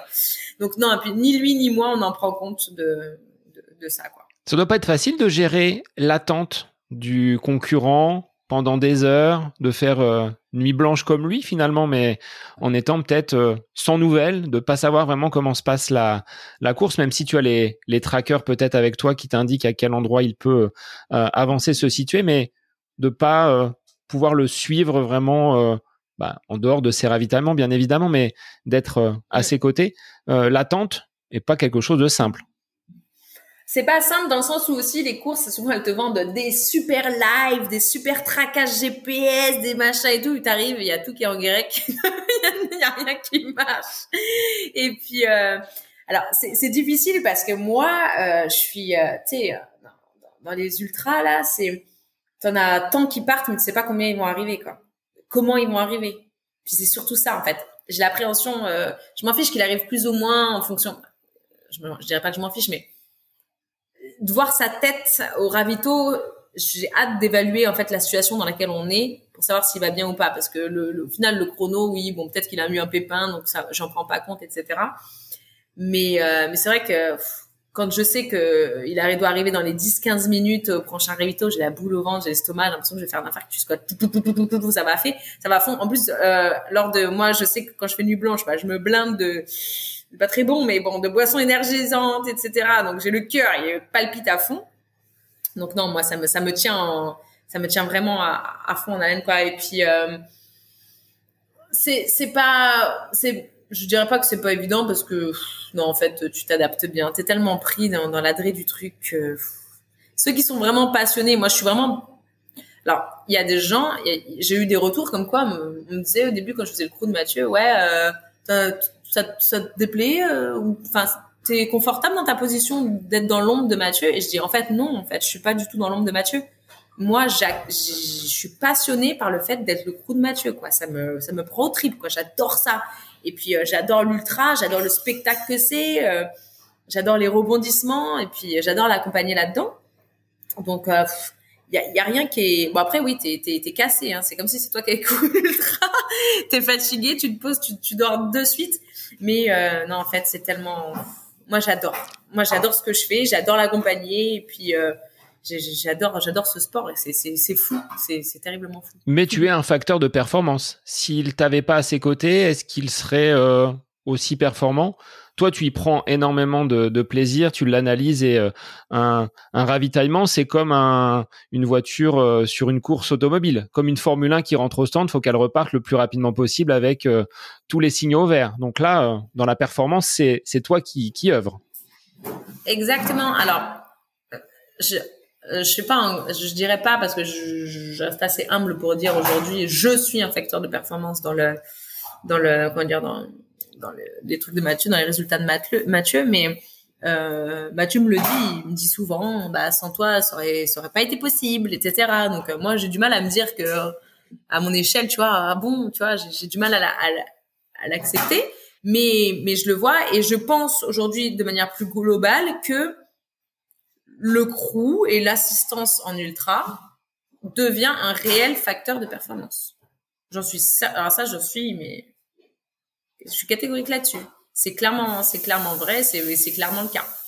Euh, mais après, à mon échelle, est-ce que, est-ce que c'est grâce à moi que non, Mathieu, je, je le vois, il je le vois comment il s'entraîne, je vois, je, vois le potentiel qu'il a. Moi, je voudrais qu'il soit encore toujours plus, tu vois, toujours plus, toujours plus.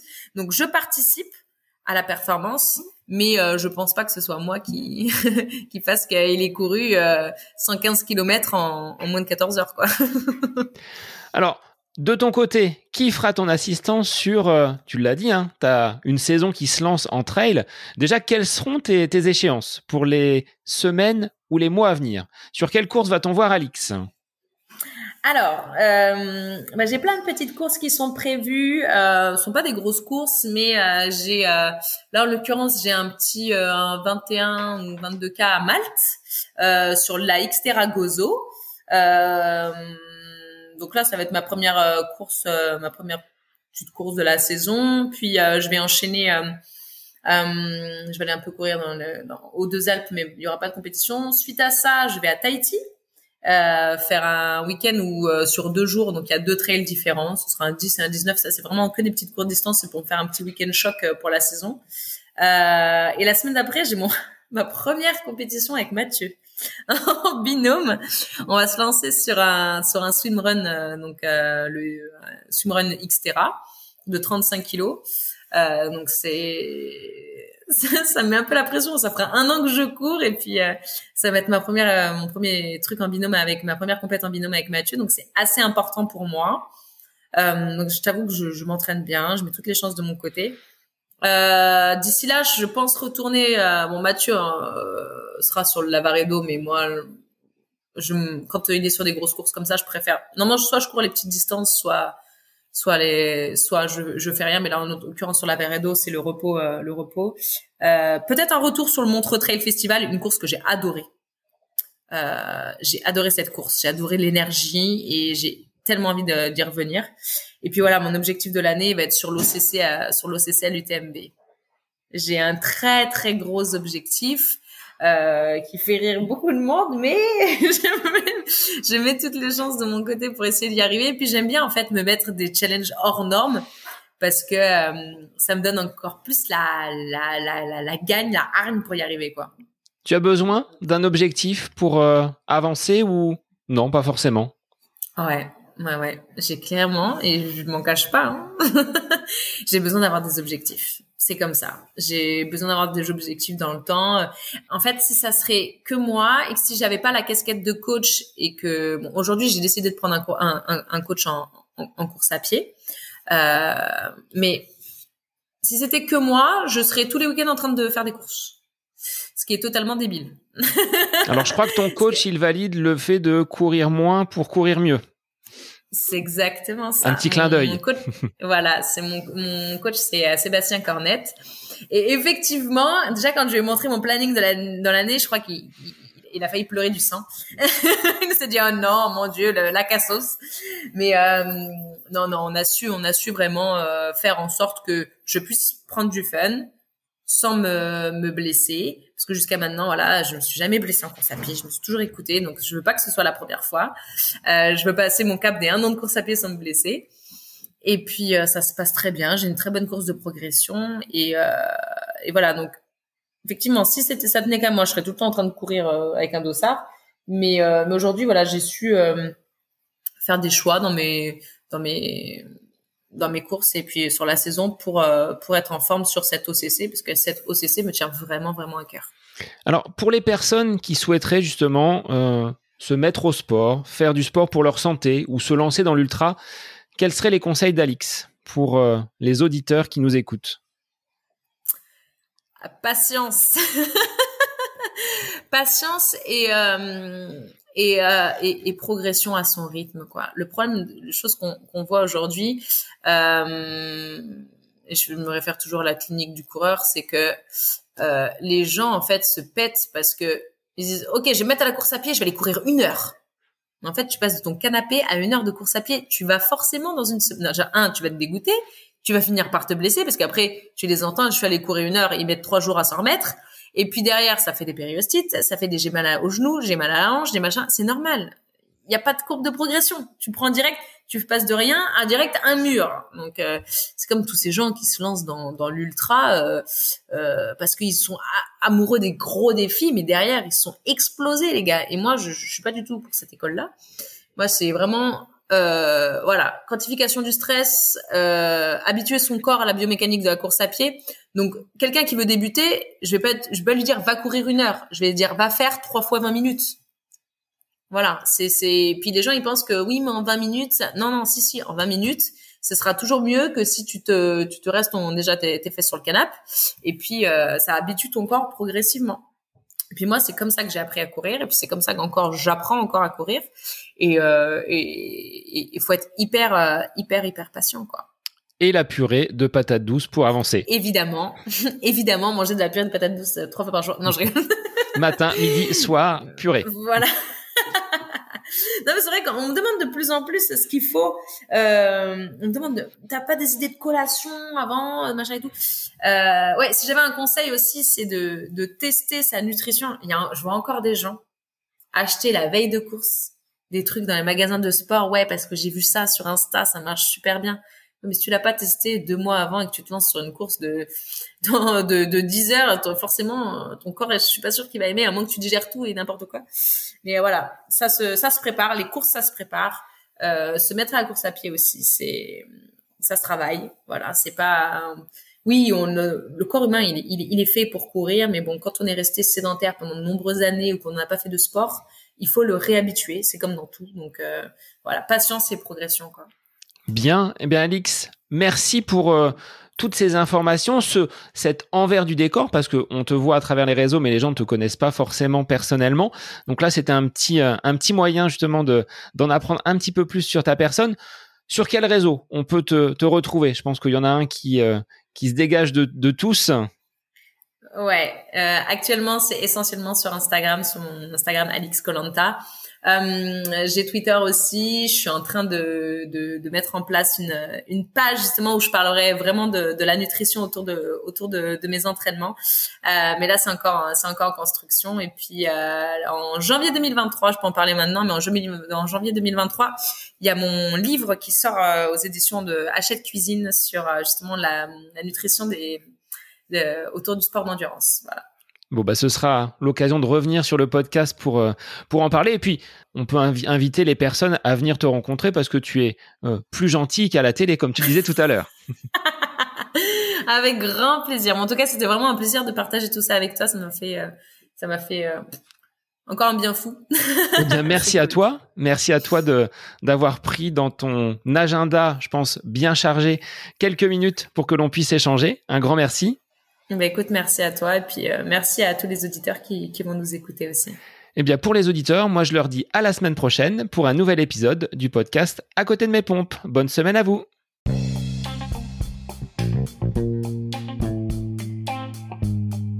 J'espère que cet épisode avec invité vous aura plu. Je vous remercie infiniment de votre écoute. Pour euh, faire remonter le podcast dans les classements, je vous invite à laissez une petite évaluation sur Apple Podcast, 5 étoiles, un petit commentaire, ça me fera énormément plaisir et vous permettrez au podcast d'être remonté, diffusé, euh, déployé sur euh, ces différentes plateformes de façon euh, bah, plus importante encore qu'il n'est actuellement. Et puis je vous invite à me retrouver sur les différents réseaux, hein, Facebook, Instagram. Laissez votre petit message, votre commentaire, ça me fait plaisir d'échanger avec vous. Si vous avez des questions, si vous voulez voilà échanger sur quelconque sujet en lien avec la course à pied, mais pas que, parce que le sport c'est une philosophie de vie et c'est une passion qui nous anime de façon commune, donc n'hésitez pas à venir échanger avec moi. Sur ce, je vous souhaite une bonne fin de semaine, un bon week-end et je vous dis à la semaine prochaine pour un nouvel épisode du podcast à côté de mes pompes.